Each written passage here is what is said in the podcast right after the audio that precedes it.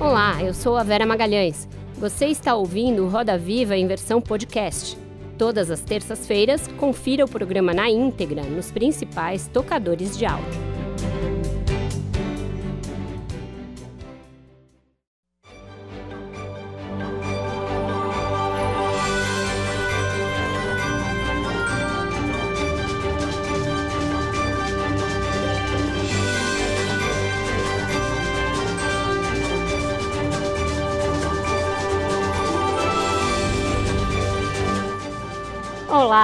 Boa noite. Sejam muito bem-vindos ao Roda Viva.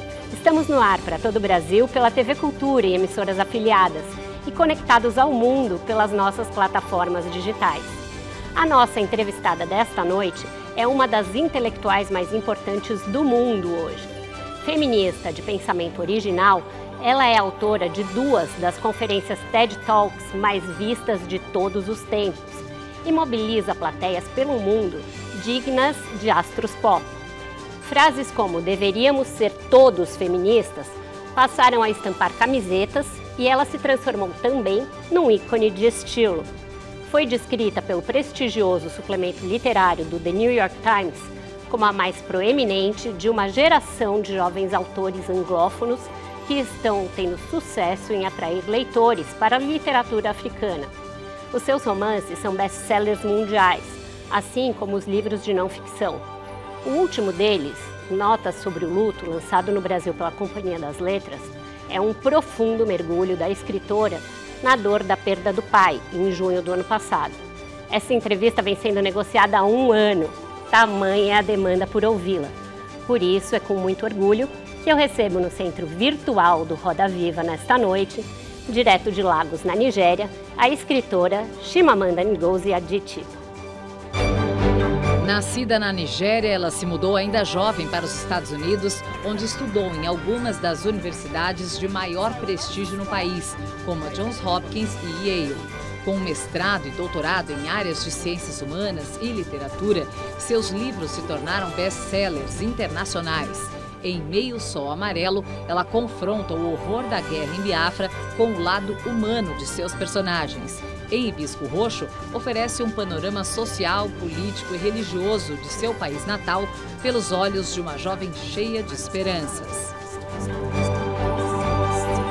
Para entrevistar a Chimamanda Adichie, nós convidamos Adriana Ferreira Silva, redatora-chefe da revista Marie Claire, Carla Cotirene, pesquisadora em estudos feministas da Universidade Federal da Bahia, Carol Pires, jornalista, Jamila Ribeiro, escritora, e Marcela Franco, editora da Folhinha, da Folha de São Paulo.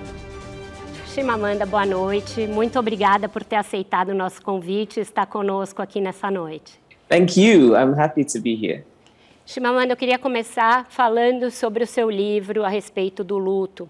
É, você escreveu recentemente no Instagram é, como um coração pode se partir duas vezes, numa referência ao fato de você ter perdido seu pai e a sua mãe num curtíssimo intervalo de tempo. A perda do seu pai deu origem ao seu novo livro, Nota sobre o Luto, em que você mergulha nessa dor e tenta traduzi-la em palavras. É, e agora você está na sua casa, você está em Lagos, na Nigéria, também vivendo esse luto junto aos seus, junto da sua família. Como tem sido esse momento para você? E, é, enfim, como você tem lidado com essa dor tão grande? Eu vejo que até na sua camiseta você traz o nome da sua mãe, Grace. Yes, yes. Um, so my, it's a very difficult time for me. My father's death was something I was still trying to make sense of, and then my mother died. And even saying it here, my mother died, just seems so so unreal and so strange.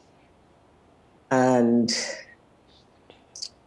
I'm I'm going through a period of grieving, and I and I'm I think I'm also going through a period of learning what grief means. And it's difficult, and it's difficult to even put into words what one feels in, in times like this.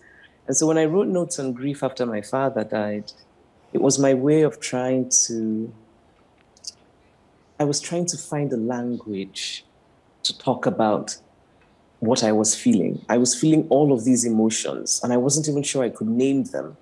And so writing notes on grief was my way of trying to even just, you know, even just trying to name what I was feeling.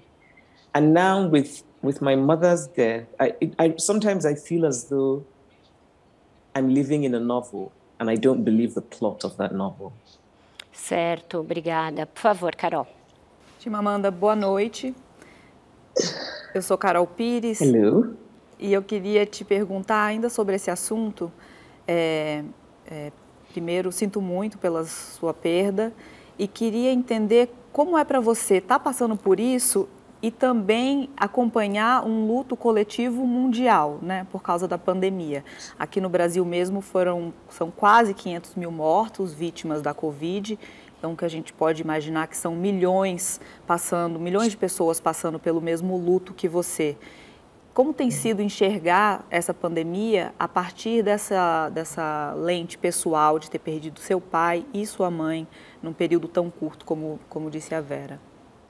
I, I think losing my parents has made me feel even more compassion for what people are going through this period. And it's not even just that people have lost loved ones.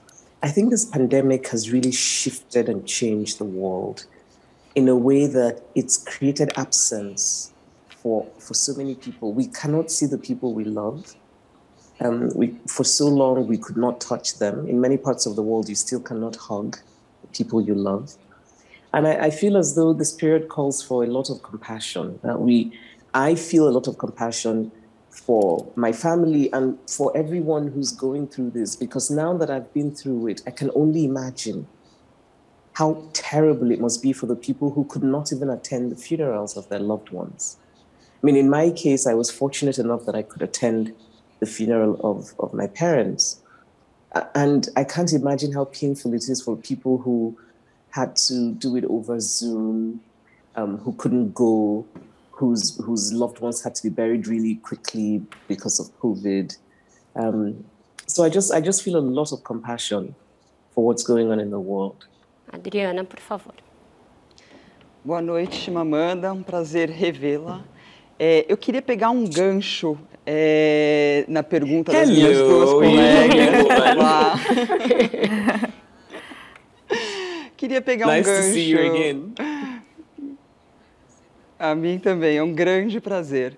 É, pegar um gancho na, na, na, pergunta das minhas duas colegas, mas eu queria é, trazer para o lembranças, boas lembranças, porque mesmo quando a gente lê o seu livro, existem ali muitas boas lembranças, muitas lembranças felizes. E você costuma falar que você, a sua família é uma família muito bem-humorada, que vocês fazem muita piada. É, e quando você fala sobre a sua família, sua tradição, quando você fala de ser uma vir da, de uma etnia Igbo, quando você traz isso, você traz também para gente que é, para o Brasil, para os brasileiros que não têm um passado, um pouco do que no, da nossa ancestralidade. Então eu queria que você falasse sobre a sua infância, a sua adolescência, é, sobre essa mistura de, de, de tradições você contasse um pouco para a gente é, justamente isso, para a gente ter uma boa lembrança da, da, da nossa ancestralidade. Um, you're right. I mean, I, I, I really, I think that I was very fortunate to have just the most wonderful parents. And um, so I grew up in a university town in Nsukka in eastern Nigeria. And growing up was, I just had a very, I had a very happy childhood. I'm the fifth of six children. And culturally, we were brought up to know that we were Igbo people. We spoke Igbo at home. Actually, we spoke both languages. We spoke Igbo and English at home. But we were brought up in a kind of um, so you, you know it was it was cosmopolitan. We were supposed to read books, but also we were very much rooted in where we came from. So we spent Christmas in our ancestral hometown. Um, often we would just go to visit my grandmother and I think it gave me a sense of my interest in history, in, in where we came from, how we came to be where we are, I think started in the way that I was raised. Because when we'd go back to my ancestral hometown, I would want to know not just the story of my grandmother, but my great grandmother and her mother. And of course, my grandfather and his fathers as well. And um, I, so I've grown up to, I've become a person who is intensely proud to be an Igbo woman, proud of my culture, my history. I'm very interested in the connections between um, the peoples of my part of the world. I'm interested in the stories of Africans before colonialism came. I'm really interested in West African history before colonialism. And I think it's because of the way I was raised. I want to know more about my, you know, my, um, the, history of my family, if that makes sense. But I do, you're, you're right, I do have many happy memories. The thing about grief, though, is that because it's still so new to me, because my mother, it's just been three months since my mother died. Um, and it's a year this month since my father died. I haven't quite come to the place where I can just focus on the happy memories. Right now, for me, it's still a question of thinking about how much I have lost and how much I will never have again. And my parents and I were so close. I, um, you know, before doing events, I would, you know, um, send my father my itinerary. If my father were alive, he would know that I was I was doing this um, this interview in in Brazil. He would he would follow by text. He would send me a text and say, "Are you done yet? Um, good luck." Well, you know, and so having that kind of connection to my parents and then losing them the way that I have, sometimes it's difficult to focus just on the happy memories. Right now, I just think of, I cannot believe that this is now my life. You know, but I'm hoping that I'll get to the point where where I'm just grateful because really I am grateful to have had them. And I know that, the, that I'm fortunate to even have this grief because had I not had the love that I had for them, I would not be grieving the way that I'm grieving. So I do feel grateful to have had that love. Certo. Por favor, Djamila Ribeiro. Boa noite, Mamanda. É um grande prazer é, ter essa oportunidade de conversar com você.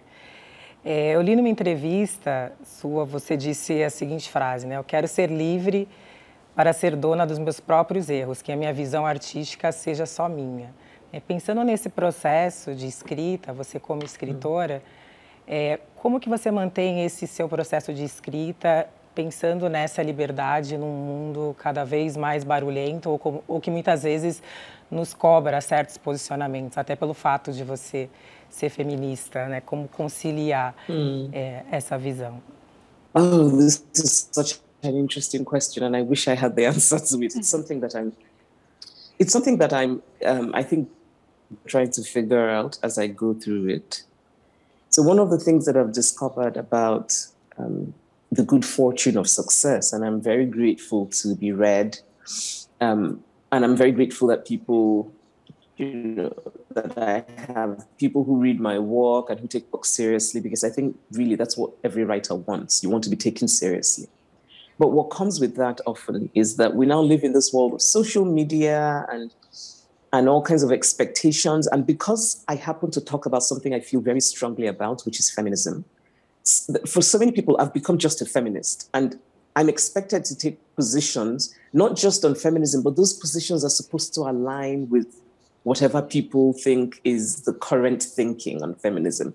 And I'm a very independent person. I'm a very independent thinker. I want to I want to learn and to grow, but I want to come at it. I want to make the journey myself. I don't want to be told what to think. And so I think constantly for me, it's about I, I want to keep really focused on being able to think for myself, being able to learn, and keeping the noise out. One of the ways I do that is that I'm not on social media. I think social media has some good things about it. I think it can bring people together. But there's a lot about it that is um, very alienating. And I think when you become a public figure, it becomes even more difficult. People often will deliberately misunderstand you. So one of the reasons I don't do social media, I mean, I, I do, I do Instagram, but that's that's that's kind of nice because it's just pictures. But I don't sort of do Twitter because I think um, that it can it can get in the way of your creativity. I mean, if you have all of this noise coming at you, sometimes it's difficult to focus and create. And for me, even now, sometimes I think that success can get in the way of creativity because you know you you're kind of busy doing things, events, and interviews like this. I could actually be trying to do some writing right now. Obrigada por dedicar esse tempo aqui a gente, mas a gente espera que você também consiga escrever, porque você escreve lindamente. Por favor, Carla. Boa noite, professora Chimamanda. Eu sou Carla Cotirene. Eu faço parte de um programa de estudos interdisciplinares sobre mulheres, gênero e feminismo na Universidade Federal da Bahia. E é nesse caminho que vai a minha pergunta. Nós sabemos que há perspectivas afrocêntricas, uhum. mulheristas africanas que insistem em dizer que ser feminista torna a sua defensora uma traidora né, da raça, uma oponente do continente africano e que, sobretudo, né, dividem homens e mulheres, né, as feministas. Eu queria saber como hoje você recepciona essas críticas, sabendo que elas se destinam a você, como se destinaram também a pensadoras como Lélia Gonzalez no Brasil, Luísa Bairros, também já falecida, e Angela Davis nos Estados Unidos. Eu também sou uma mulher feminista e queria escutar de você quais argumentos a gente uhum. pode aprimorar para defender esses tipos de posicionamentos masculinos, sobretudo. Um, first of all, I really want to come to Bahia. So the next time I'm in, I'm in Brazil, I want to come, and um, I want to come to the university as well. I um, so so a number of things for me. The first is that most people who say that are not saying that in good faith. Because anybody who really understands what feminism is knows that it's not about division, it's about justice. It's about if nobody who acknowledges the history of the world can say that women have not been excluded. Women have been excluded because they are women. So often when I when I have conversations with my friends who are black men and they say these things, I find it surprising because I think we can actually draw a parallel with racism. So sometimes friends of mine will say things like, um, a woman was raped, and they'll say, well, you know, what was she wearing? And I think, but you cannot say something like that because it's very similar to when a black man is is attacked or shot, and someone says, well, why was he out late? Or, or you know, why didn't he um, take his hands off the steering wheel? Or, you know, stupid reasons that are made up to justify prejudice and to justify discrimination. And so you know, when I talk about feminism, it's also important, I think, to make it clear that it's not about taking away rights from any group. It's about giving rights to a group that doesn't have rights. And, and I use examples because I'm a storyteller. I really believe in the power of storytelling. I think that stories have much more power than theory. Because when you're trying to convince a person, if you tell a story, it stays with them. So I use stories. I'll um, you know, here in Nigeria, for example, actually, I just I went out with my husband earlier today, and we came across about seven different people. Seven of them said "Good morning, sir" to my husband. None of them said "Good morning" to me. Men don't notice these little things, but when you start to point it out to them, then they start to see.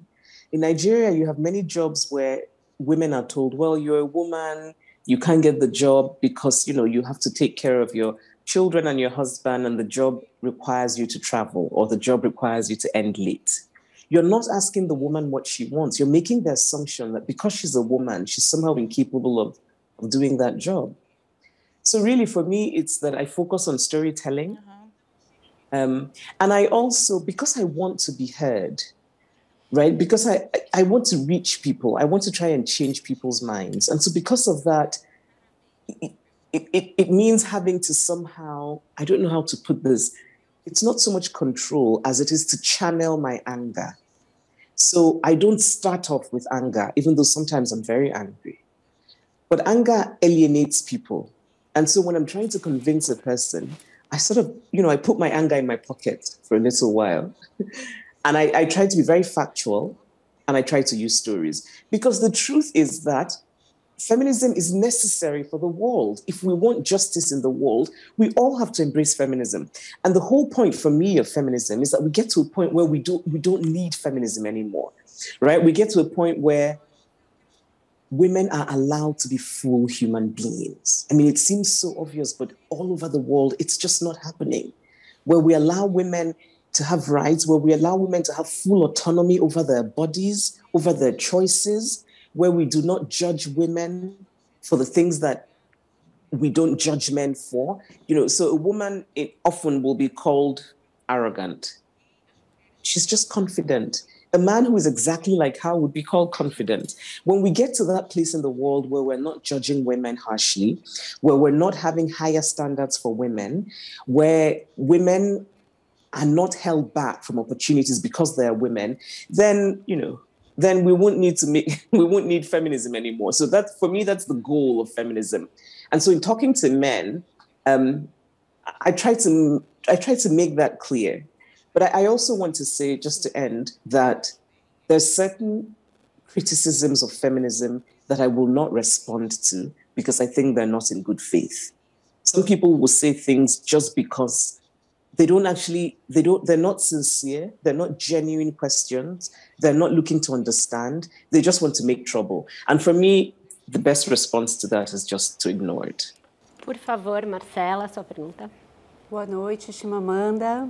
É um prazer te entrevistar.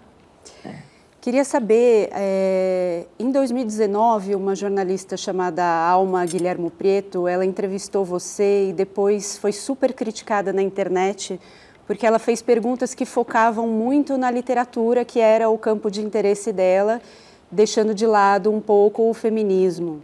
Ela abraçou esse questionamento para ela, ficou pensando sobre a postura dela durante essa entrevista e, como resultado, ela acabou publicando um livro que chama-se Aqui no Brasil Será que Sou Feminista, onde ela pergunta, entre outras coisas, se é possível se declarar feminista sem uhum. ser uma ativista.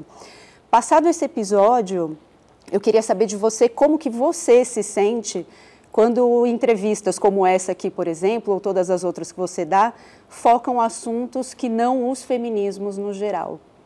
Um, yes. Actually, I'm interested. I, would like to know a bit more about this. I, I, this is the first time I'm hearing about um, this person who interviewed me and was criticized for not asking me about feminism.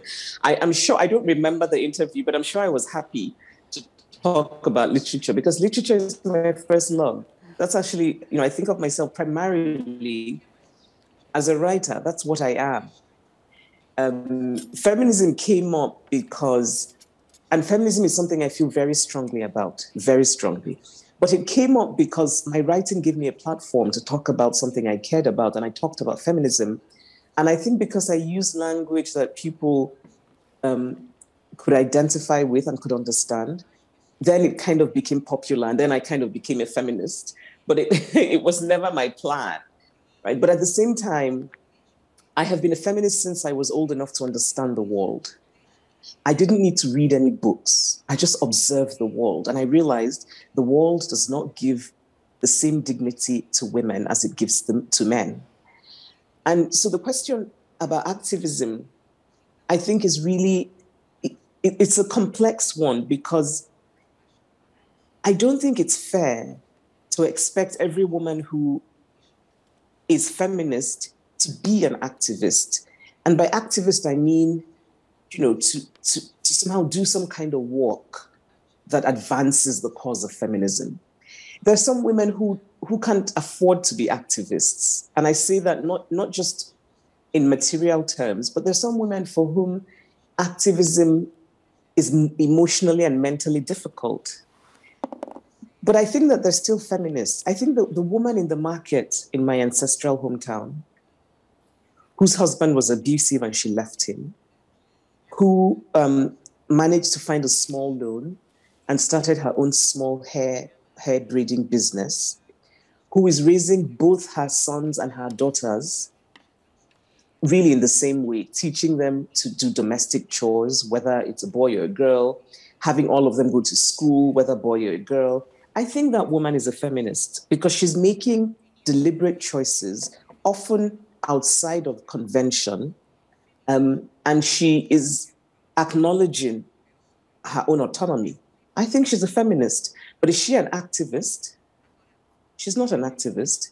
She um, you know she has a she has a job she has a business where she has to be there from eight in the morning until six in the evening. Then she goes home to take care of her kids and she's you know struggling a bit. She doesn't have the time to be an activist but she's a feminist.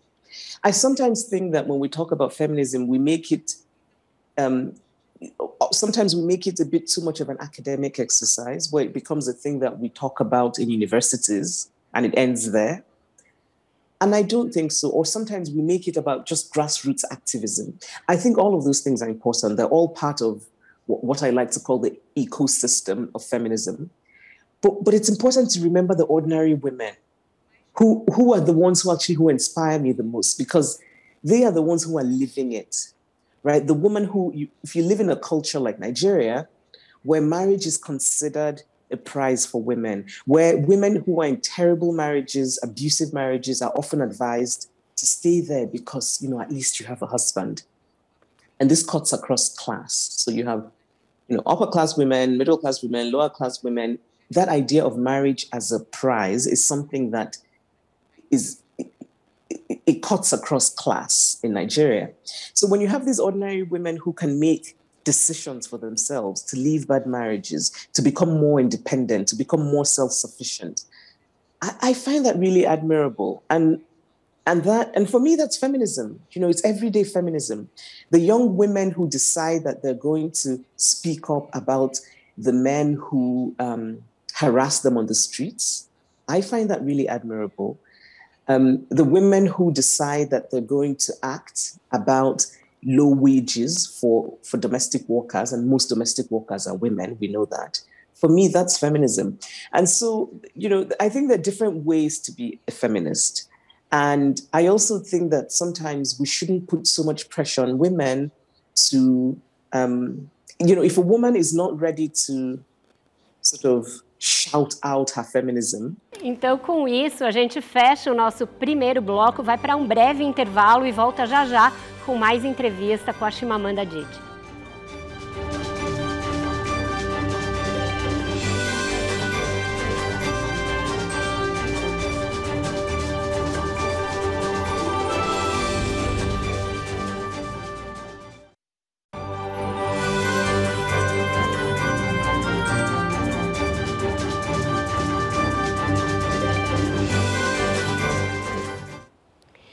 De volta com esse Roda Viva mais que especial com a escritora Chimamanda Ngozi Adichie. Chimamanda, há cerca de um ano você postou no Instagram é, uma, um, um, vídeo em que você ouvia a artista brasileira Xênia França e você escreveu que estava preocupada com o Brasil, preocupada com um governo que você classificava como populista e que você via muitas semelhanças com o dos Estados Unidos à época, o governo do Donald Trump. De que maneira você imagina que o Biden mudou o rumo, esse rumo nos Estados Unidos, onde você também reside, e qual é a sua preocupação hoje a respeito do Brasil? Um, I'm obviously very grateful that um, Biden is now the US president because I think he is um, reasonable. And I think that in general, he's good for not just America, but for the world. America is so powerful that whatever happens in the US somehow manages to have an effect in the rest of the world.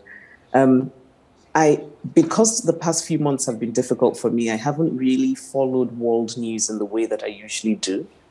Um, and so usually when I, I read world news, I, I read a lot about Brazil because I'm interested in Brazil. I haven't read in detail as much recently, but I do know that um, that the virus um, effects are still really badly felt there, and and my thoughts are always with Brazil.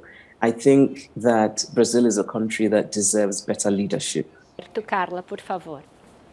Professora Chimamanda, é, as suas falas mais marcantes né, têm mencionado como as narrativas ocidentais, modernas, colonialistas, apagaram a contribuição intelectual à riqueza do continente africano. No lugar disto, criou a África como um país infectado, pobre, cheio de animal exótico. Nesse sentido, professora, eu quero saber se para o feminismo não seria também mais rico se bebêssemos de categorias não ocidentais. A gente fala muito de gênero, interseccionalidade, raça, que são categorias que servem para o feminismo, mas foram criadas pelo norte global. Será que no continente africano, especialmente na Nigéria, não temos categorias que fortaleçam o feminismo? Oh, oh, I see what you mean. Yes, I think um, one of the things that I, I find myself arguing about is this idea that feminism is a Western concept. Western feminism is the feminism that has most been documented. But it doesn't mean that it's the only feminism that exists. I like to say that my great grandmother was a feminist. And if anything, she's my, she's my icon, my great grandmother, my father's grandmother, because she lived in a world that was very, very male dominated, um, pre colonial Igbo land. So, Igbo land in the sort of in the 1890s and her, her husband died um, quite young. So she was left alone with a son. And her husband's family wanted to take away all her property because you know she now she was a widow without a man to protect her. And she fought back. And she was known in my hometown as a troublemaker, which for me is a wonderful compliment because whenever a woman stands up for her rights, she becomes a troublemaker. And so for me, I, I like to talk about my great grandmother because it's my way of saying that just because her feminism and the feminism of women like her in continents like Africa and Asia and Latin America, just because those women's um, acts were not documented doesn't mean that they did not exist. And I think it's also important to say that feminism and sexism are very, they're very culture specific. I mean, there are things that happen in Nigeria that that don't necessarily happen in the US. And, and Nigeria and the US are the two countries I know well. Both of them, you know, sexism exists in America, sexism exists in Nigeria, but often they manifest themselves in slightly different ways because of the specific cultures. And so often when we talk about feminism as though it's this big Western invention, I worry that we sometimes lose these nuances, these ways of thinking about specific cultures and the way that sexism manifests in them. Well, I think I've talked for too much. I'm supposed to keep. Sorry, I'll keep my answers shorter. Certo, Djamila. Não, tá ótimo. Bom, como escritora, eu gostaria é, de focar ainda na questão da literatura. É, na sua literatura, Chimamanda, tem muitas personagens femininas é, de divers, com diversas características, enfim, perspectivas. E fica um lugar, muitas vezes, de quando a escritora tem muitas personagens femininas, de se criar caixas, né, de se colocar uma literatura feminina, não como se essa literatura pudesse também tocar vários tipos de pessoas. E por outro lado, por essa questão né, de você ser feminista, muitas vezes com uma cobrança pode acontecer, né, ah, mas essas personagens não são feministas, né, fica muito nesse, nesse lugar. É, como lidar com isso, né? Como pensar, né? Responder que histórias sobre mulheres também são histórias que contam histórias do mundo. Yes, absolutely. Um, I think we just have to keep um, we just have to keep going. We have to keep telling those stories. And my approach to storytelling is I don't tell stories from a place of ideology. I'm a feminist. I look at the world through lenses that are very feminist.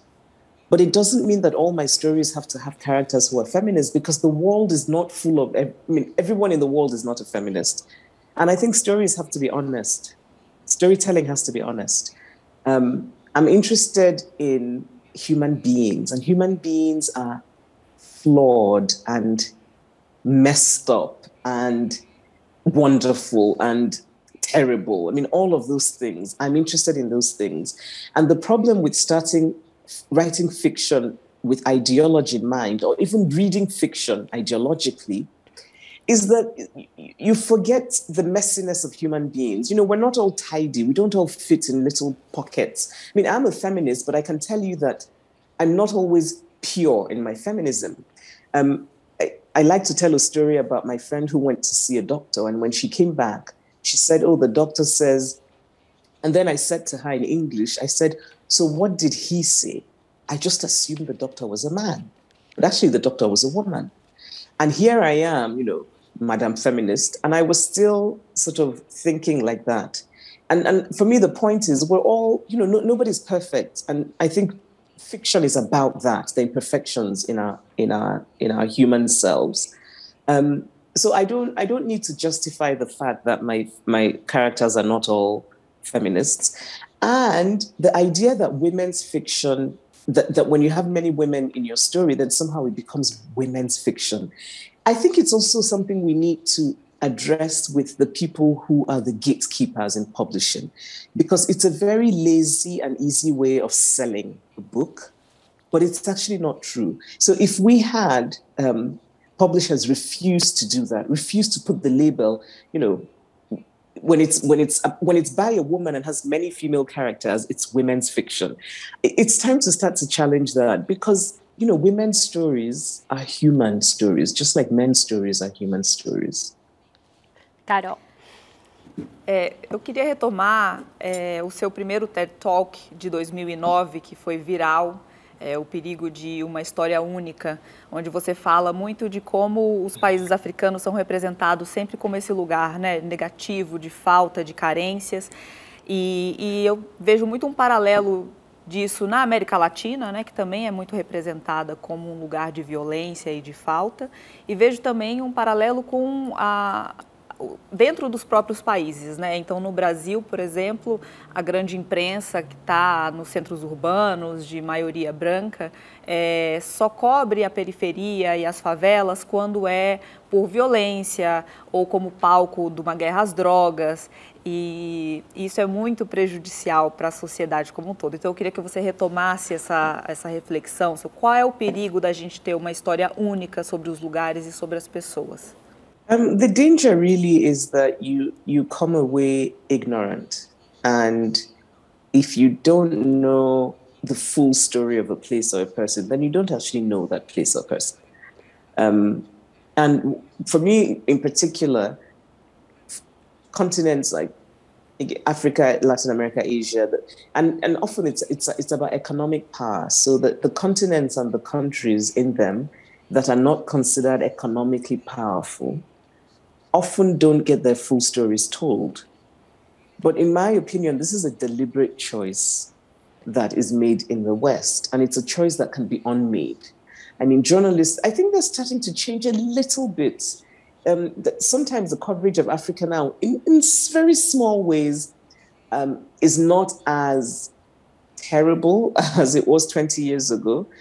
I think some people now try to acknowledge the, the humanity of Africans and to actually acknowledge that Africa is a continent populated by human beings who have agency, who can act and think, and who are not all waiting for some white person to come and save them.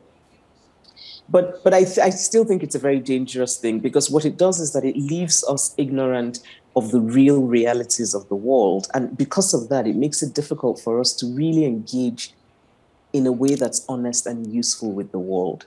Marcela. Chimamanda, é, eu escrevo para um caderno de é, para crianças, voltado para crianças no jornal, então eu queria falar um pouquinho de educação. É, algumas famílias aqui no Brasil têm expectativas irreais sobre o papel da escola na criação dos filhos. Então acabam delegando à escola algumas tarefas que talvez não fossem típicas da escola. Os seus livros, eles são super democráticos e eles se dirigem tanto às famílias quanto aos educadores, então tem recados para todo mundo ali. Eu queria saber se você acha que no caso específico do feminismo, a responsabilidade dessa educação das crianças é maior para um dos lados, seja para a escola ou seja para a família, ou se é alguma coisa que deve ser compartilhada igualmente entre ambos. I think both. I think both. I think um, it has to start at home. Right? When so I can talk about my own experience that when I when I had my daughter, my daughter is five now. My husband and I made very deliberate choices about how we were going to raise her and the things that we were going to say to her. So some of the things that we I made the choice, for example, that I would I would make sure that she was very active, physically active and the reason I made that choice was because I think you have to start early to try and deal with the kind of horrible negative messages that girls are, are given about their bodies. And my thinking was that if I can raise her to think of her body as something that can do things, you know, I can run, I can climb a tree, then maybe she's less likely to think about how her body doesn't fit the beauty ideals that the world has set out. Um, the, and the way that we, we made sure, for example, that she's growing up in a place where she doesn't think the mother has to cook because the mother is the mother, right? That she sees both parents cooking. Um, but then when she started preschool in the US, I noticed that she then would come back and say things to me like, that toy is for boys which is something that we never told her at home. Because at home, we, we bought her every kind of toy. Actually, to be honest, I wanted her to have less of the girly toys. Because when I was growing up, I had dolls. And I, I keep saying that the reason I cannot do practical things today is because they bought me dolls and they bought trucks and toy cars for my brothers. And so my brothers could fix things and I was just holding a doll. So, um, so I, for my daughter, I you know, we we bought her more toy cars than dolls. But I noticed that that that the school, the preschool, had started to do a kind of social education on her, where they were starting to teach her these ideas of gender, that a truck was a toy for boys. And when she said that, it was very important for me to immediately say to her, no, no, that's not true. Anybody can play with a truck. And it's the same with princesses. You know, she she started to learn about princess as the ideal thing. And again, these are small things, but I think they really do contribute to the way that girls start to think about themselves. And so I think it's really important to start early and to do it in a way that's that's kind of natural and hopefully fun. Because also I don't want to be the crazy feminist mother, right? Um, so yeah, so she she comes back and so my point is that it's important to start at home because often, often the schools are not teaching your children what you necessarily want them to teach your children when it comes to social ideas. Right. So that they're of course they're very good at teaching your children mathematics and, and grammar. That's wonderful. But what else are they teaching them? So if your child is coming back from preschool and telling you that a truck is a toy for boys, that's a problem. Or telling you um, I can only be a princess for Halloween. And I said, no, you can be anything you want. So now what, what I've managed to convince my daughter about is that princesses are boring. Princesses are very pretty, but they're boring. And when I ask her why are they boring, she says, because they can't really do anything. So instead, she's a superhero. But I also tell her, you can wear a pink skirt and be a superhero and do many things. So it's my way of trying to um, challenge the things that she's that she's learning. Things like, you know, the truck is for boys. Certo, Adriana. Chimamanda, é, voltando ao seu interesse pelo Brasil, na última vez que a gente conversou, você me disse que você veio para o Brasil em 2008 e que você se sentiu como se estivesse na Nigéria, com estradas melhores, mas que ficou muito impressionada porque as, as pessoas pareciam muito relutantes em reconhecer que havia um problema de racismo no Brasil. Você conversava com as pessoas, as pessoas diziam que, que aqui todo mundo era uma mistura de alguma coisa, mas você achou que isso não era verdade.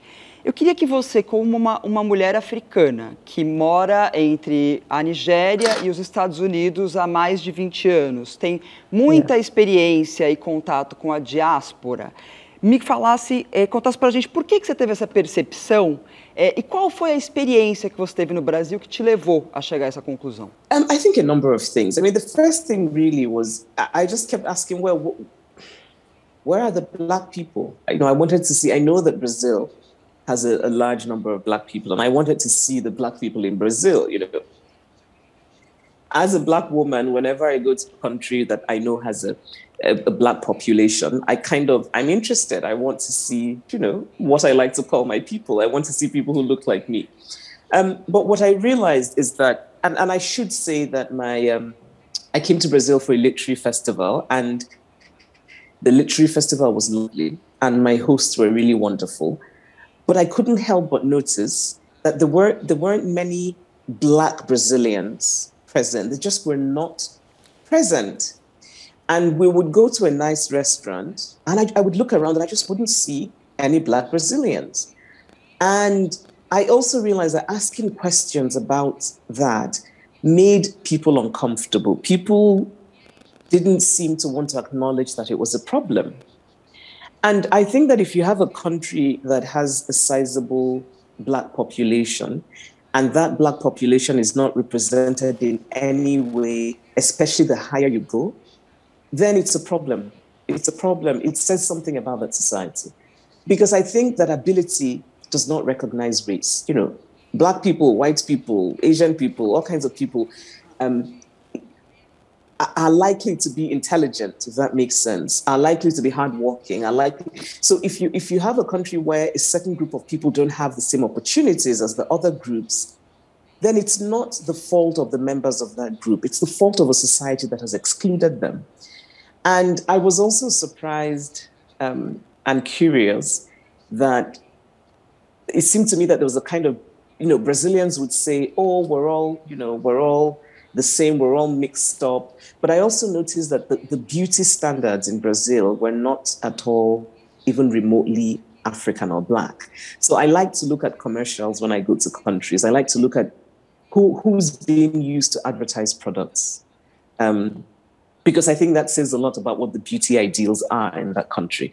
And I, I, I don't remember seeing one single Black, especially dark skinned, I should say, because when we talk about race, I think we also should, you know, be very honest and open and talk about how much anti-black racism is about a race, but it's also about color.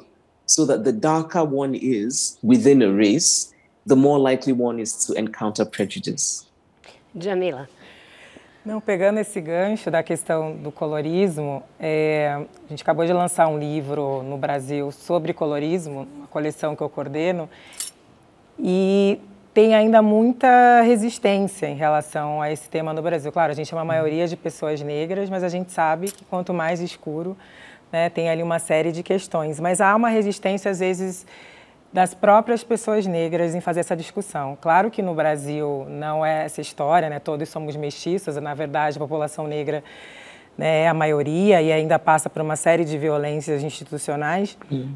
Mas como uhum. a gente fazer esse debate honestamente, Chimamanda, dentro da própria comunidade, né? Quando muitas vezes há resistências, tem aquela que ah, somos todos negros, mas não reconhecendo que a cor ela gera vantagens, alguns tipos de vantagens sociais. No, I, th- I think I no, I, I really I think the first thing to say is that these conversations are difficult, right? It makes people uncomfortable, but I think they're necessary. If we because what's the point of these conversations? For me the point is that we get to a place where we fix it right where we make things better. And we cannot make things better unless we talk honestly about those things even though it's difficult. And i think for for a community for, for a community like black brazilians who already have have a sense of being marginalized from the larger brazilian society i can understand how there would be a reluctance to acknowledge that there is a problem even within the society itself that has been marginalized. But it's important. I would say, though, that it's also important to keep in mind to sort of, for me, and, and I'm sorry to sort of move to feminism, but I, I like to draw parallels. So when people say, when they're talking about sexism and women and feminism, you know, women are their own worst enemies, women attack women, that sort of thing. And it's true. But for me, the question is let's still keep focused on answering the question who is benefiting? And it's still men. So even when women attack women, women still don't benefit, men do.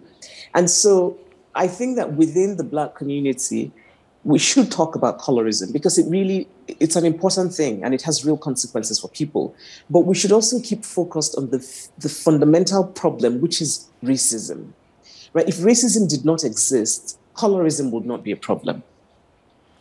Com isso, então, a gente fecha esse nosso segundo e maravilhoso bloco da entrevista, vai para mais um breve intervalo e volta em poucos instantes com essa conversa com a Chimamanda Adichie. Até já.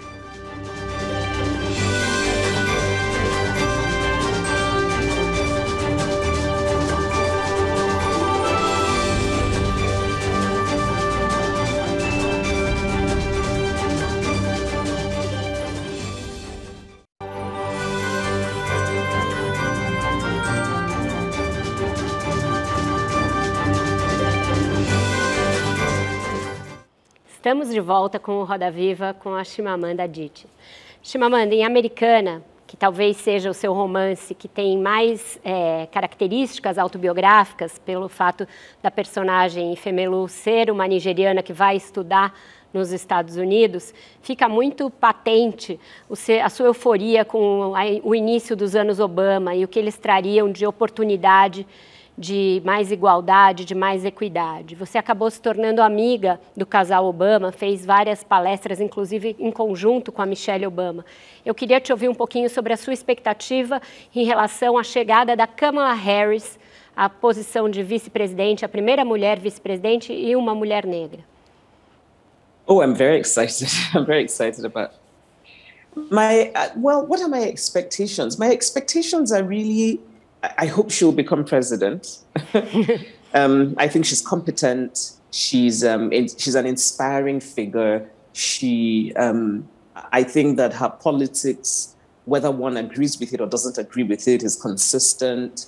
You know, I, I just think she's a solid, she's a solid character and a solid um, politician. And I'm, and also just the symbolism of her being a black woman is important. I think symbols are important because it's easy to, um, it's easy to forget how important it is for people to see what is possible. I mean, there's so many young people today who, because of Kamala Harris, are going to reach higher. I think she's a good vice president so far. I think she would make a good president. But at the same time, I don't have um, I don't have overinflated expectations of her because I don't think that she needs to be perfect. And I say this because often when a woman or a person of color takes on a position that has until then been occupied by white men, we sometimes bring expectations that are too high on them, higher than we have for the white men, as though somehow they have to prove themselves in a particular way. So I, I just, it's important for me that I don't do that. Um, I think, I think she's very bright, very competent. Um, I hope she'll be president. I, but at the same time, I don't think that she's a messiah. You know, I don't think she has to be perfect like a, like like a god, right? Before we can we can acknowledge that she has done well. I see this happen too often to women and to people of color in the way that, and I think it happened to Barack Obama. I think that people placed expectations on him that were just, in my opinion, quite unreasonable. Him being the first black president um, meant that people just, you know, people expected so much, much more than I think was fair. Por favor, Marcelo. Chimamanda, ainda falando sobre expectativas. É, recentemente eu li que você respondeu a Bernardine Evaristo, escritora, que você procura não ler as críticas, que as resenhas de livros que saem a respeito da sua obra, porque você acha que as resenhas ruins vão te deixar enfurecida e as boas podem te tirar do rumo que você vem seguindo. Eu aprendi com seus livros, uma das premissas feministas é eu tenho valor. E eu queria saber se em alguns momentos você ainda se questiona, porque a gente entende às vezes que o feminismo traz essa sensação de que a gente nunca é, vai se questionar, nunca mais. E eu queria saber se isso chega realmente ou se ainda dá uma balançada de vez em quando. All the time. All the time. I mean, and you know, for me, and this is also what I mean about my view of feminism being one that is rooted in experience, but always open. Like I, I want to grow. I want to keep growing. I want to keep learning. And I'm also, you know, I think of myself as a student of life and a student for life. I wake up and I think about all the books I haven't read and all the things I don't know that I want to know. And for me, feminism is also the same thing. I want to, and most of all, actually, I want to learn about women's lives in different parts of the world and how women are dealing with and coping with the challenges that come to them because they are women. I'm very interested in that. I find it really inspiring and I want to learn. And I learn from you know, learning about women's lives. Um, so I, I don't read, I don't read reviews of my work, but that's for my literature. I don't read the reviews because I think reading the good ones can make you a bit smug and think like, yes, I have it all. But also it can it can start to affect the way that you create. I think that if I read so, so sometimes I've seen the little bits of reviews that my publishers put at the backs of my book.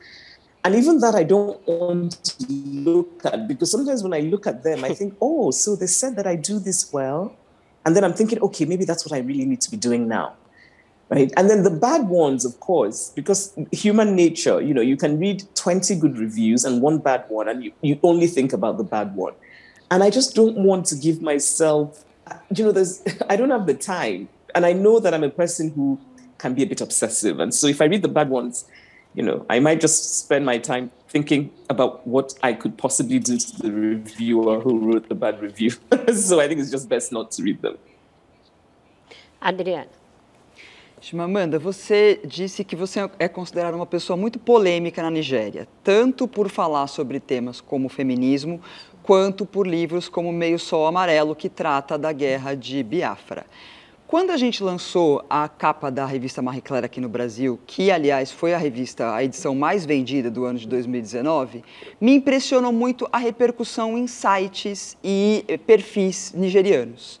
Hum. Muitas revistas, muitos leitores nigerianos vieram comentar e reproduziram.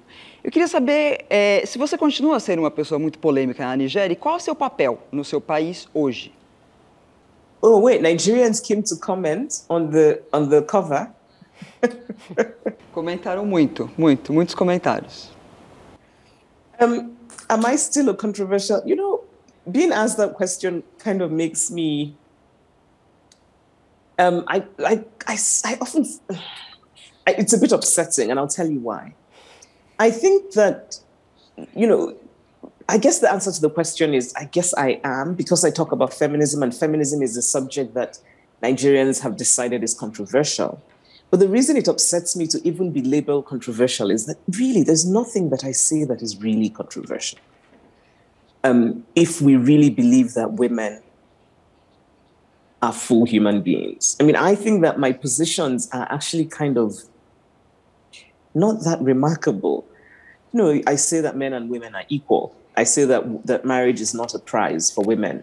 Um, I say that in Nigeria, for example, I say that it's very important that we give dignity to Nigerians who are gay. I say that I do not support the laws that criminalize um, homosexuality. Um, I say that um, women should be given the same respect that men are. You know, those things really shouldn't be controversial. And it sometimes seems to me that really the controversy fundamentally is about the silencing of women there is still this societal need to silence women. And so a woman who chooses to speak up and doesn't apologize automatically becomes controversial. Sometimes I don't think Nigerians actually hear what I'm saying. I think I think it's the idea of this woman who um, you know won't shut up and won't apologize and won't back down. And so that that there's something about it that I think people just don't respond well to. And by people, I mean both men and women, not just men. So, so in talking about feminism, we also have to talk about that societal desire to silence women, that societal desire to keep women in a place where they are not heard, but they may be seen. There's a problem with that. And I think it's the root of my being controversial in Nigeria. But I also want to say that it's not just controversial though. I mean, I, I have to say that there's also a lot of love in Nigeria. And there are many young women who I think, because they see me talking about issues that they care about, it emboldens them to talk about those issues themselves. Carla, por favor. Professora, é, aqui no Brasil, temos enfrentado o terrorismo religioso, que é a maneira pela qual nós que somos de matriz africana, através do culto aos orixás, né? Eu sou uma mulher de Oxum, cultuo Xangô, nós procuramos, ainda que desse lugar de feminismo, resgatar a potencialidade dos orixás. E as suas obras, para nós, representam esse resgate com os nossos antepassados, né? com a justiça de Xangô, com a matripotência de Oxum, com o ímpeto de Oiá. Nesse sentido, eu quero saber até que ponto podemos é, nos filiarmos à religião de matriz africana para construirmos um novo modelo né, de sociedade um novo modelo né, de relações humanas. Qual o papel da religião para você? Well, I think that the important thing to say, first of all, is that across the continent of Africa, Pentecostal Christianity is just overwhelming. Um, and and there are good things about it, and there are not good things about it the good things about it, I think, is that people need in in a, in a continent and in a country like Nigeria where the, people don't really have access to mental health care. So in some ways, religion plays that role, and but at the same time, um, it's a certain kind of Pentecostal Christianity that preaches prosperity and, and links wealth to blessings. And so this idea that, you know, if you pray, God will make you rich or God will give you money and that kind of thing, I, I find very troubling.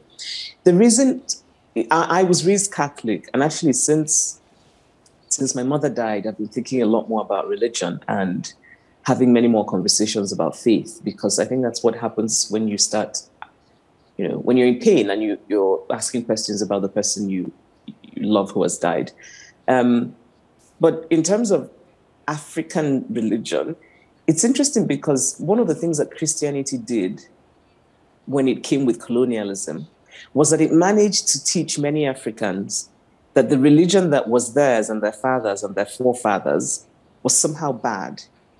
So you will find so many people today talking about traditional religions as though they are somehow, you know, evil and demonic and bad and all of those things. So there is really isn't much of a consciousness about traditional African religions among young Nigerians.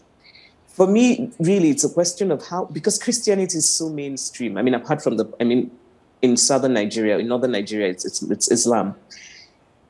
I think it's, for me, what I'm in, interested in increasingly is how to Africanize Christi- our Christianity. You know, I went at, at the funeral in my hometown I remember looking at the statue of, of the Blessed Virgin Mary and thinking, you know, it's so strange. As a child, I didn't notice how strange this was that you have a statue of a white woman. And first of all, this is historically inaccurate because she couldn't possibly have been blonde and blue eyed. But secondly, I, I, just keep thinking, why hasn't it occurred to us to try and Africanize these um, images that reflect our faith? Right? It, surely it's possible to Africanize Christianity and make it and own it a bit more. You know, in the way that finally now in many churches they're allowing children to take on traditional names when they get confirmed, which was not a thing that happened years ago. You had to have an English name. You know, um, I think I've talked for too long, so I'll stop. Perfeito. Então, com isso, a gente encerra mais um bloco da nossa conversa, vai para mais uma breve interrupção e volta já já com mais Chimamanda.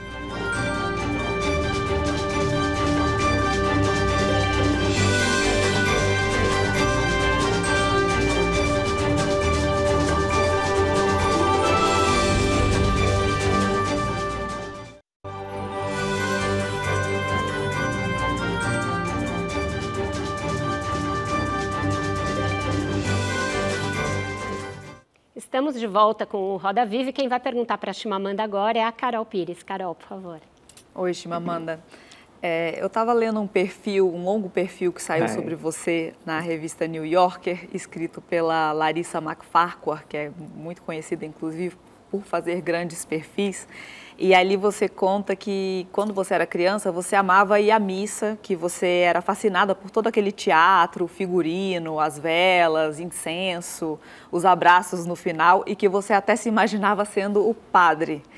Eu queria entender como foi para você depois chegar nos Estados Unidos e ver é, sua religião sendo usada por políticos para orientar voto em candidatos que, que defendiam é, ideias contrárias às suas, né? contrárias às mulheres, aos direitos reprodutivos.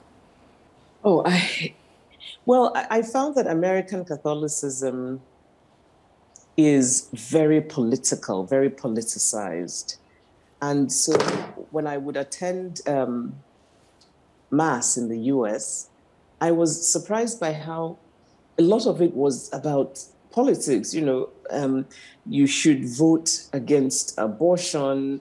You should vote for the Republican candidates because, you know, and I, I just remember thinking, I, I found it very alienating.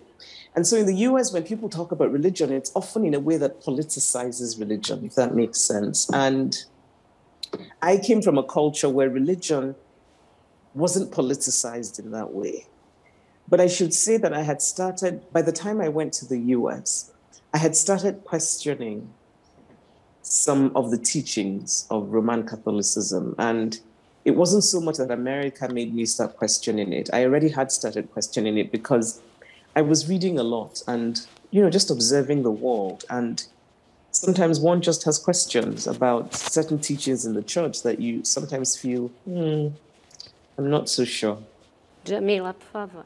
Mamanda, você tem uma relação é, bastante interessante com a moda, você fez parcerias com grandes marcas, além também de divulgar bastante o trabalho de estilistas nigerianos. É, como é que você se vê, né, porque às vezes é, as pessoas nos colocam também, mas como é que você se vê nesse lugar também de uma referência de moda, né, de uma mulher escritora, feminista, mas que também, enfim, fala de moda e gosta de apresentar estilistas nigerianos, de falar sobre esse tema? Oh, I like it. This is who I am. I, you know, I think that there are many women like me in the world, but I think that because of the way we've been conditioned to believe certain things, to believe, for example, that if you're interested in fashion, then you must be frivolous. You know, you're not serious. And so many intelligent women I know who like fashion will not talk about fashion because you know, the world tells us that if a woman is interested in fashion, she cannot be intelligent. And again, I think it goes back to that idea that women are not allowed to be many things. And also that idea of you're either this, you're, uh, you know, as a woman, you're either the saint or you're the sinner. And you cannot be both. And I just, one of the, I made the choice to stop hiding because actually, when I started out writing, I would just pretend that I was not interested in fashion or in makeup because I wanted to be seen as this very serious person. And, and I felt, and, and actually, this is true in the US, that often to be a woman who's taken seriously, you cannot be seen as a person who cares about your appearance. But I had come from a culture here in Nigeria where you have to take care of your appearance. And having been raised by my mother, Grace Adichie, you better take care of your appearance. So, um, so really, I just think of this as who I am.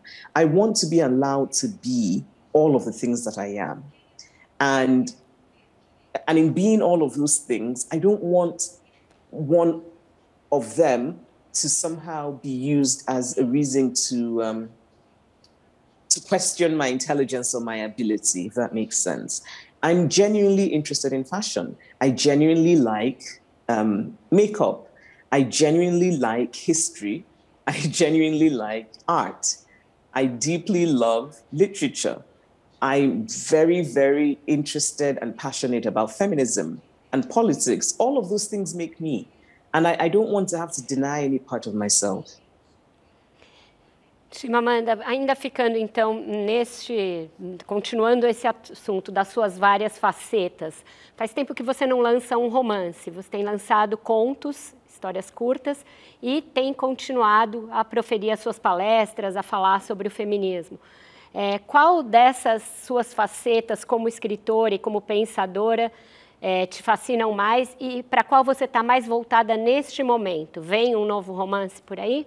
Acho que eu queria incluir também tá. na pergunta da Vera, porque ela deu uma declaração na Economist falando que tem pesquisado muito sobre violência doméstica. Então, eu queria saber se isso é uma dica do que, que pode, de um novo livro que possa estar chegando. I cannot tell you.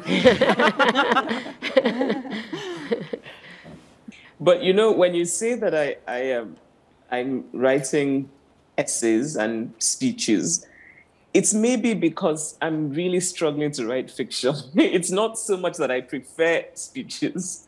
it might just be that the fiction is not happening. But really, my first love is fiction. Um, the thing that makes me happiest when it's going well is when I'm writing fiction. It really makes me happy. But sometimes I'll do a speech or I'll do an essay because I'm feeling very passionate about it and I feel that I, I, I have to say something. You know, I get I get very passionate about things I care about. And but really, the, the love of my life is fiction. Certo, Marcela. Chimamanda, a gente estava comentando aqui nos bastidores que você é uma pessoa muito bem-humorada. Então, a gente está vendo é, a sua resposta e a várias das nossas perguntas sempre sorrindo. O humor, em alguns momentos na história, foi tido como algo exclusivamente masculino. Se as mulheres fossem é, bem-humoradas ou trabalhassem com humor, elas podiam ser vistas como vulgares. Eu queria entender se você identifica esse traço na sua personalidade, se você se acha bem-humorada e se isso foi algum problema para você em algum momento da sua vida, mm. na sua adolescência, infância. Ah, that's a really good question. Um, and I, it's true about, I mean, again, it's making me think about the ways that women have to navigate things. I, I, I don't think I'm always smiling though. I, I'm also known to get quite angry. I have a temper, I should say, but I try to keep it within the family. um, you know, there are times when, especially when I'm in Nigeria, that I'm, I'm careful about because my, my default is to be warm, is to be playful. That's the personality I have. And that's really in my family, we're, we're like that. But at the same time, because I'm a woman in the world, there are times when I have to watch it because there are times when I hold back my warmth.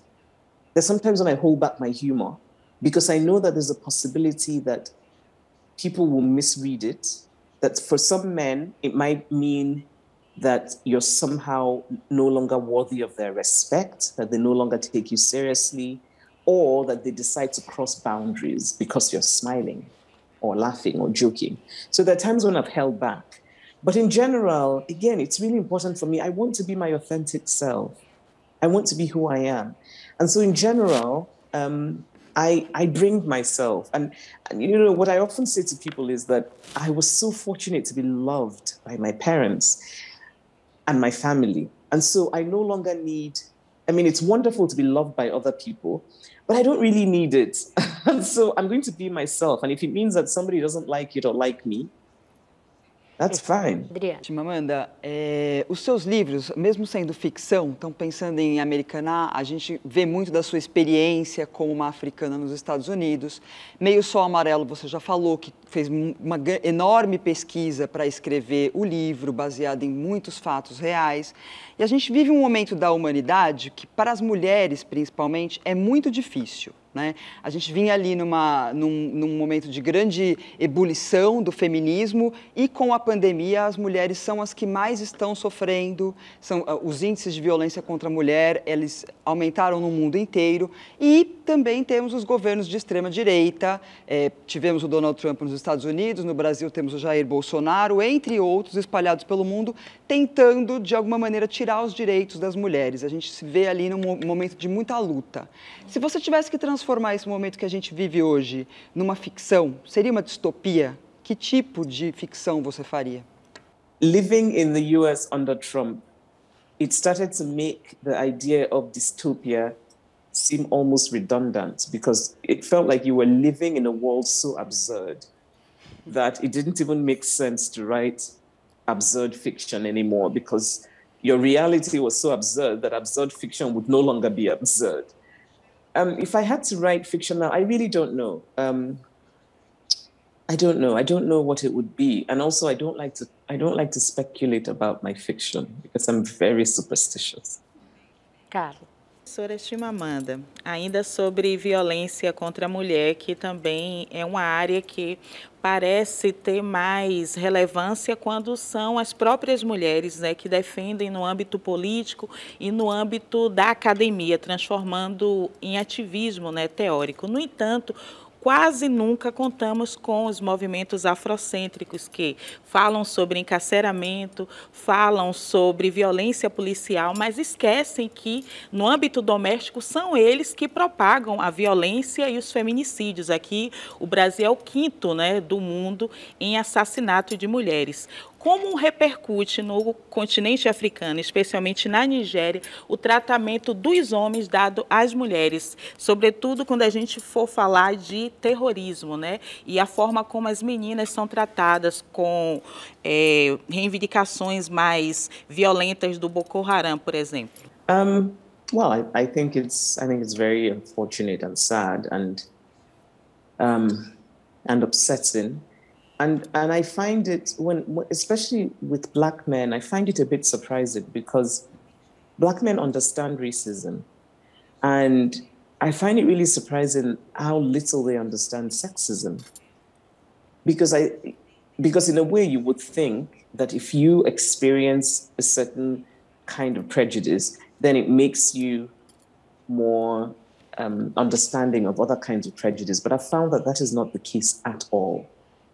Um, and violence against women is something that is so widespread. And even the language that we use to talk about it sometimes bothers me because it's now called, um, I think it's called gender based violence.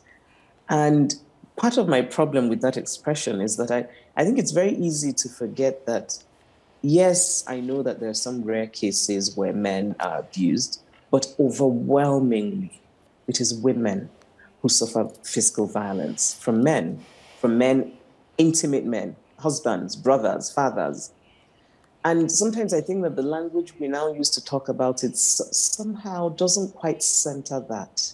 You know, the fact that women experience this violence and they experience this violence fundamentally because, on average, women um, have smaller bodies, therefore, are not as physically strong. And also because culturally, women have been raised to um, in some ways to think of themselves as not being equal. I have a cousin whose um, husband was physically abusing her, and my cousin is, you know, she's a physically strong woman. And I remember she said to me, you know, I could beat him back, and I probably would beat him, but then I can't because I have to show respect. And it made me think about the ways that our, our mental conditioning as women is also part of the story of domestic violence and how, if we're going to talk about domestic violence, we have to talk about that. In Nigeria, there's a lot of talk about gender-based violence, like you know, gender-based violence, and and I think that's good, but but the layers of it, we need to talk about how we talk about marriage.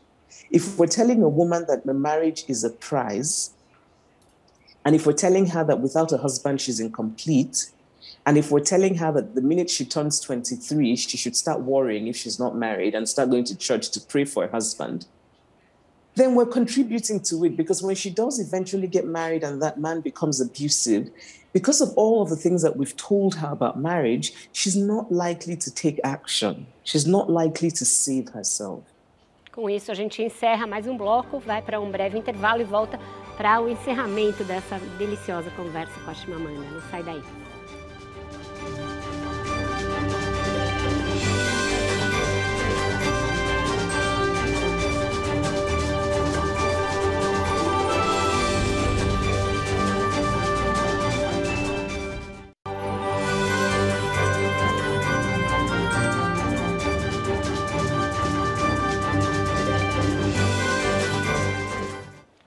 Estamos de volta para este quinto e último bloco da nossa entrevista.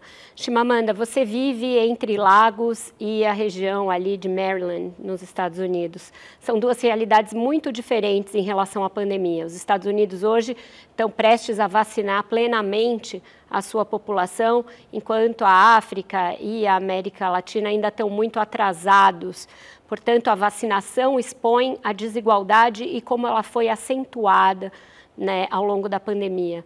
Como você acha que os Estados Unidos deveriam agir para prover vacinas para o mundo em desenvolvimento neste momento? E você acha que eles estão sendo é, devidamente justos nessa repartição aí das vacinas?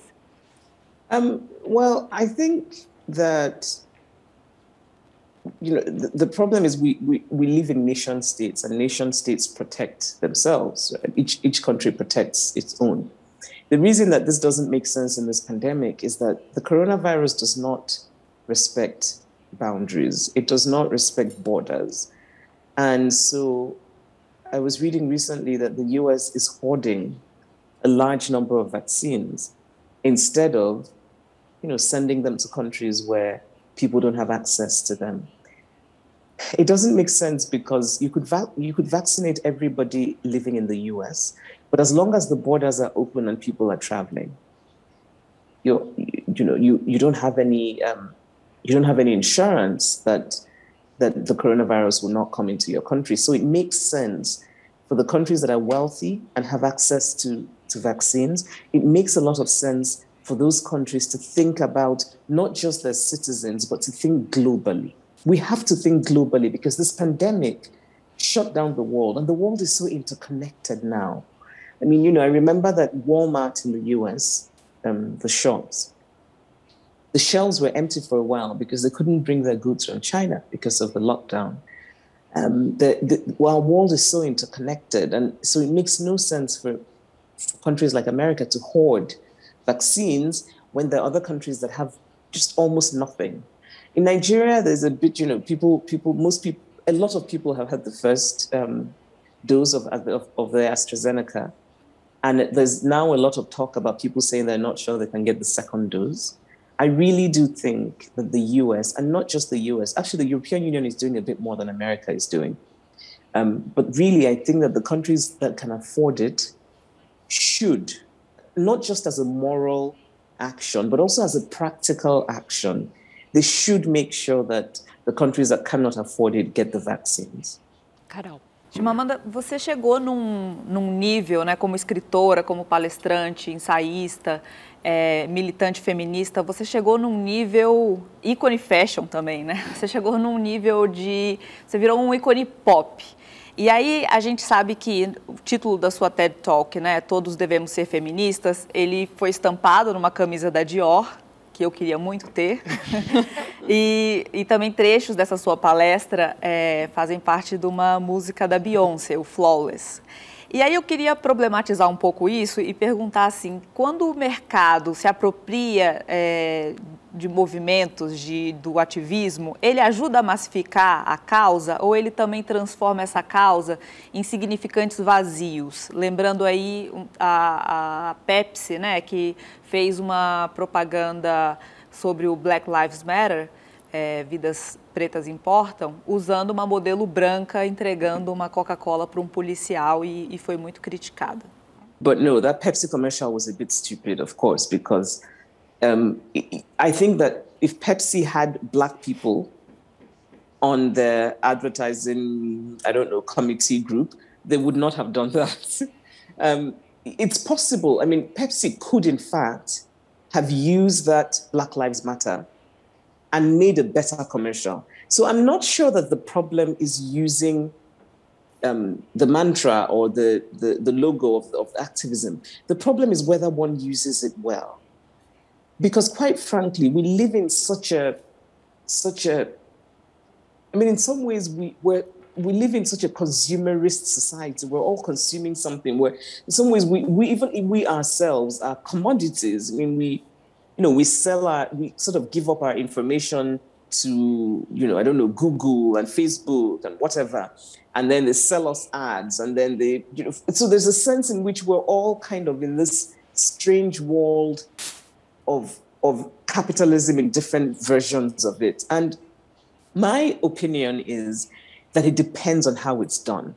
So with, with um, the fashion label Dior, the, what I liked is that Dior, for the first time, for the first time in Dior's history, had a woman as creative director. And that woman was an intelligent, thoughtful woman who was feminist. And so when she contacted me, I was really excited about not just this, not, not just that she was a creative director of Dior. And for me, quite frankly, I was thinking, why did it take a French label that is known for this sort of very feminine form? Why did it take them so long to have a woman as creative director? But anyway, I was excited by by what but how she thought about things. And so when she said, let's, you know, I want to do this t-shirt with your words, I was like, yeah, it's fine. Um, would I have said that for another fashion brand that was different? Maybe not. I mean, if it was somebody who I felt really didn't believe or agree with that sentiment, I probably would have said no. So really for me, it's about how it's done. And I'm not, you know, I'm part of a capitalist society. I'm a consumer. And so I don't have purist tendencies. I'm not going to tell you, oh, all kinds of capitalism is so terrible and I'm above it all. I'm not going to do that. What I want to do is be very, um, educate myself and be very thoughtful about how, how I'm a consumer and also about how my own words are used. Jamil. Amanda, no Brasil, né, a gente tem um mercado editorial é, que, claro, nos últimos anos tem tido muitas mudanças, mas Conceição Evaristo, que é uma importante escritora brasileira, negra, ela diz que para a mulher negra a questão não é só escrever, é publicar e também que a gente tem que questionar esses, esses valores que fizeram com que ela só fosse reconhecida no Brasil depois dos 70 anos.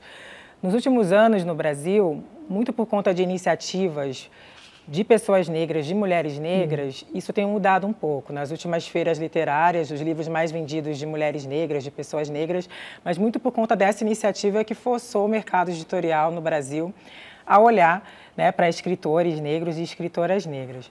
Você é uma escritora que tem um alcance internacional gigante.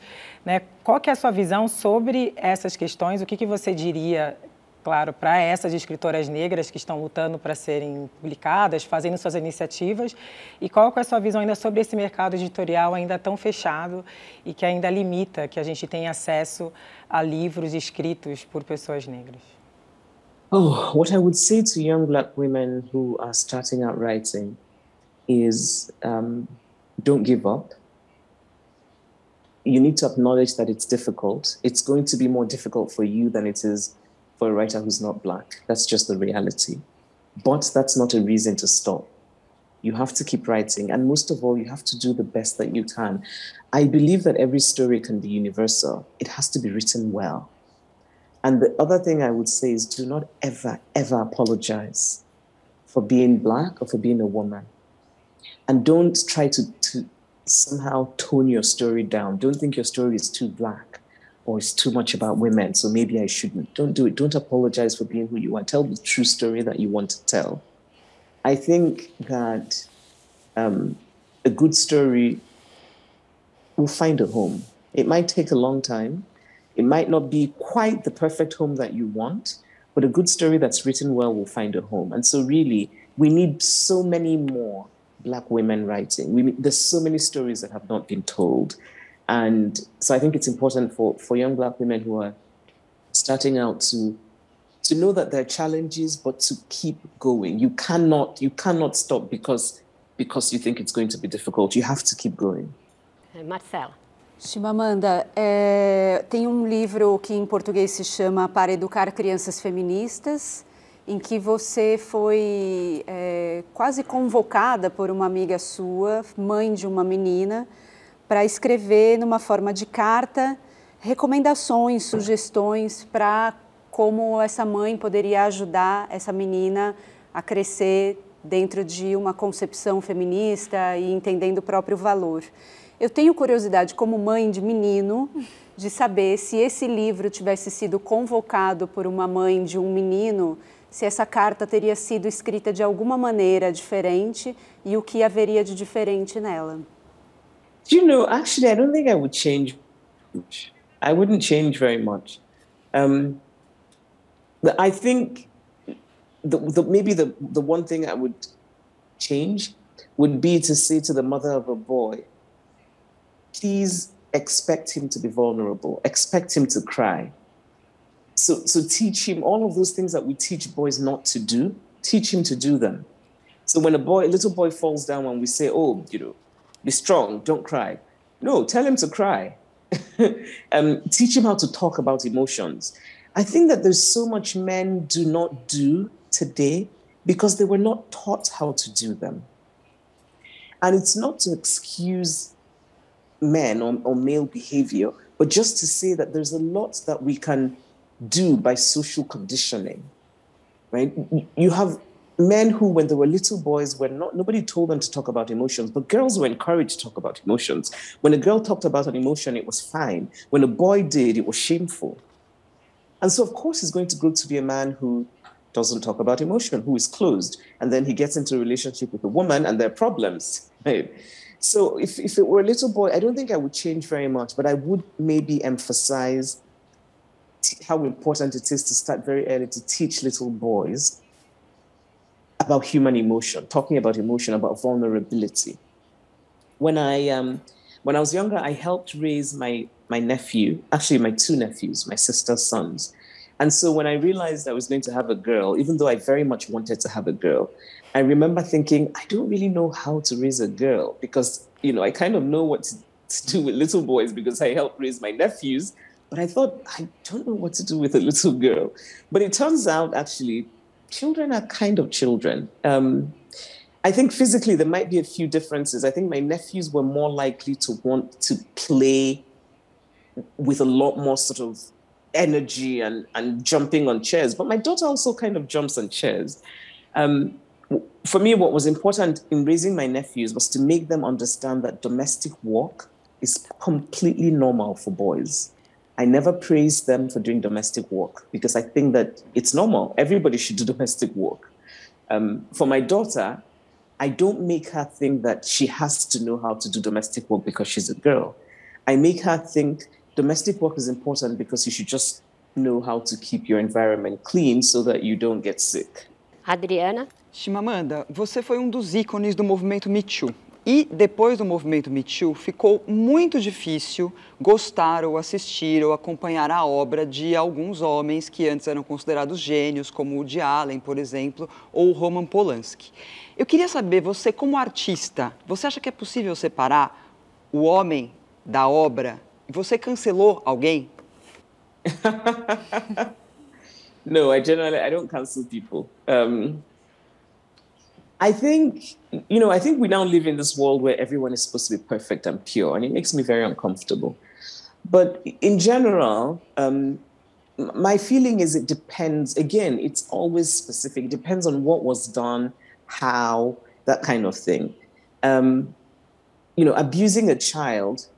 So I have bound, I have lines that I can't. So if I know that a person is a person who abuses children, I don't I don't want to support that person's work because I'm just really utterly disgusted by the idea of people who abuse children. But if, if it's that somebody, you know, I, I, I read men who I know are misogynistic, but I read them. For me, it's a question of degree, right? Because if you decide to cancel everyone who doesn't align with your ideology or with the way you look at the world, you'll cancel half the world, if not more. And I also believe that just because the person doesn't agree with me doesn't mean that I might not potentially learn something from that person. Com isso, o nosso programa maravilhoso, infelizmente, chegou ao fim. Eu agradeço muitíssimo a Chimamanda Ngozi Adichie pela entrevista e também a Adriana Ferreira Silva, a Carla Cotirene, a Carol Pires, a Djamila Ribeiro e a Marcela Franco. Agradeço sobretudo a você pela sua audiência hoje. Uma das razões do sucesso da Chimamanda é a forma clara com que ela trata temas complexos, sem ser simplista.